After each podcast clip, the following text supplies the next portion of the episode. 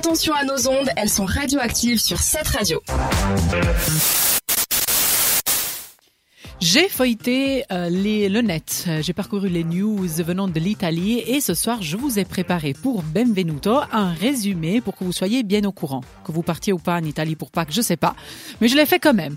Je vous avertis, les infos sont plus au moins drôles. On va commencer avec quelque chose d'un peu plus sérieux, Sandra, on en parlait tout Alors, à on l'heure. commence direct, les actus. Moins drôle, effectivement, la situation des migrants clandestins. Euh, forte hausse de leur arrivée sur les côtes italiennes depuis le début de l'année. Il paraît qu'il y a plus de 17 000 migrants qui auront débarqué euh, justement en Italie, ce qui fait quand même trois fois plus qu'en 2021 et 2022. Et la gestion de ces flux est très fortement critiquée par les ONG qui demandent justement à que le gouvernement et l'Union européenne aussi prennent euh, les choses en main pour arrêter les tragédies qui n'arrêtent pas de se produire justement sur les côtes italiennes. Voilà, info plus légère maintenant, une agence immobilière spécialisée dans les biens de prestige a proposé à la vente la résidence Emilia. Je suis sûre que dit comme ça, ça vous dit rien, les filles. Absolument. Mais il s'agit d'un appartement de seulement 620 mètres carrés qui se situe, situé à Bologne. Je Ce cherche luxe- un appartement. ça peut être bien, je vais te donner le prix. Ce luxueux euh, logement est considéré très spécial. Et pourquoi Vous allez me dire? Parce que c'était là-bas qui a habité Leonardo da Vinci. Oh, wow. Dans le lointain 1515, ah, on est d'accord. Mais si cela vous intéresse et que vous voudriez devenir propriétaire de cet appartement, il faudra tout de même débourser 3, un peu plus de 3 millions d'euros. Bon, ce qui aujourd'hui fait à peu près 3 millions de francs suisses aussi. Mais c'est pas ça tant va. que ça, hein, C'est finalement. pas tant que trouve. ça quand on dit 600 mètres, mètres carrés, 620 Les mètres gens carrés vont à se battre pour l'avoir, à mon avis. On verra ça. On peut faire une grande colloque aussi. hein. Une grande colloque, effectivement. On repart à Venise, toujours en Italie, bien sûr. Attention, l'homme qui a sauté un caleçon depuis un immeuble de trois étages dans le canal pour tourner une vidéo et la poster, bien entendu, parce que c'est le niveau euh, d'aujourd'hui, est recherché par la police. Le maire de la ville a lancé un appel au témoignage afin de l'identifier, je cite, d'identifier l'idiot qui a plongé, ainsi que la personne qui l'a filmé. Et toutes les infos seront les bienvenues, évidemment, pour l'identifier. Et surtout, surtout, ça c'est plus sérieux, il incite, le, le- le syndic donc incite tout le monde à ne pas imiter ce que cette, euh, cette personne a fait, surtout pas liker la vidéo pour pas pousser d'autres personnes à faire comme lui. Et surtout parce pas que- sauter en caleçon. que- Surtout pas sauter du tout, parce que c'est ça qui est un effet un petit peu plus dangereux. Et puis on finit, bien entendu, toujours en Italie, à Florence, où le David de Michelangelo, Ah. vous voyez cette Qui lui non plus n'a pas de statue, caleçon. qui lui non plus n'a pas de caleçon, Il y a une exactement. feuille de vigne quand même.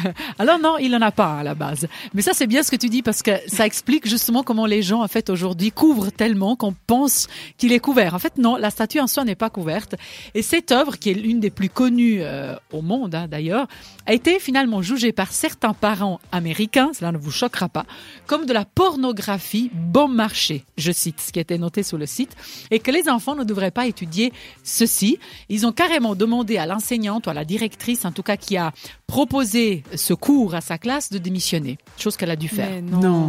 Les autorités toscanes, et donc plus précisément, je le disais, à Florence, et la directrice de la galerie qui s'appelle l'Academia, où se trouve justement cette statue, ont été évidemment fort étonnés hein, de cette de cette controverse, euh, car ils ont dit, je cite toujours, il s'agit de la Bible et de l'art. Donc ils ont carrément invité l'école entière à venir admirer cette statue pour comprendre la pureté de de l'art et du marbre.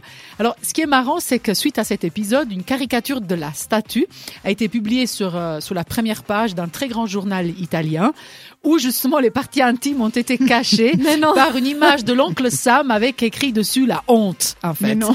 Et puis, il s'avère, en recherchant un petit peu sur Internet, que ce n'est pas la première fois que ce David, on va l'appeler comme ça, c'est un pote, fait parler de lui. Il paraît même qu'à l'époque, Léonard da Vinci, qui était grand, euh, disons, concurrence avec Michelangelo, avait lui avait même dit, elle avait suggéré qu'il couvre justement les parties de cette statue parce que c'était, euh, voilà, c'était trop. Ah, il était jaloux, moi je Et il dis. paraît, Hmm. certainement.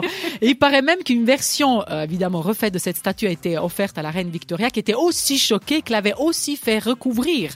Et qu'à l'expo de Dubaï de 2020, une réplique 3D de cette statue a été exposée et aussi les parties intimes avaient été cachées. Enfin, c'est normal, c'est Dubaï. et- ouais, bon, bah, ok. On s'y attend un Dit petit comme peu, ça, quoi. après on devrait alors tous se couvrir euh, pour Non, mais voilà. Mais voilà.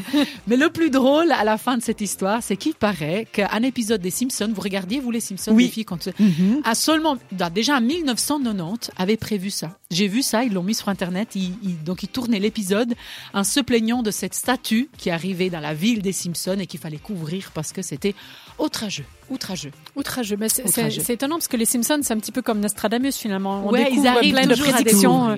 Voilà.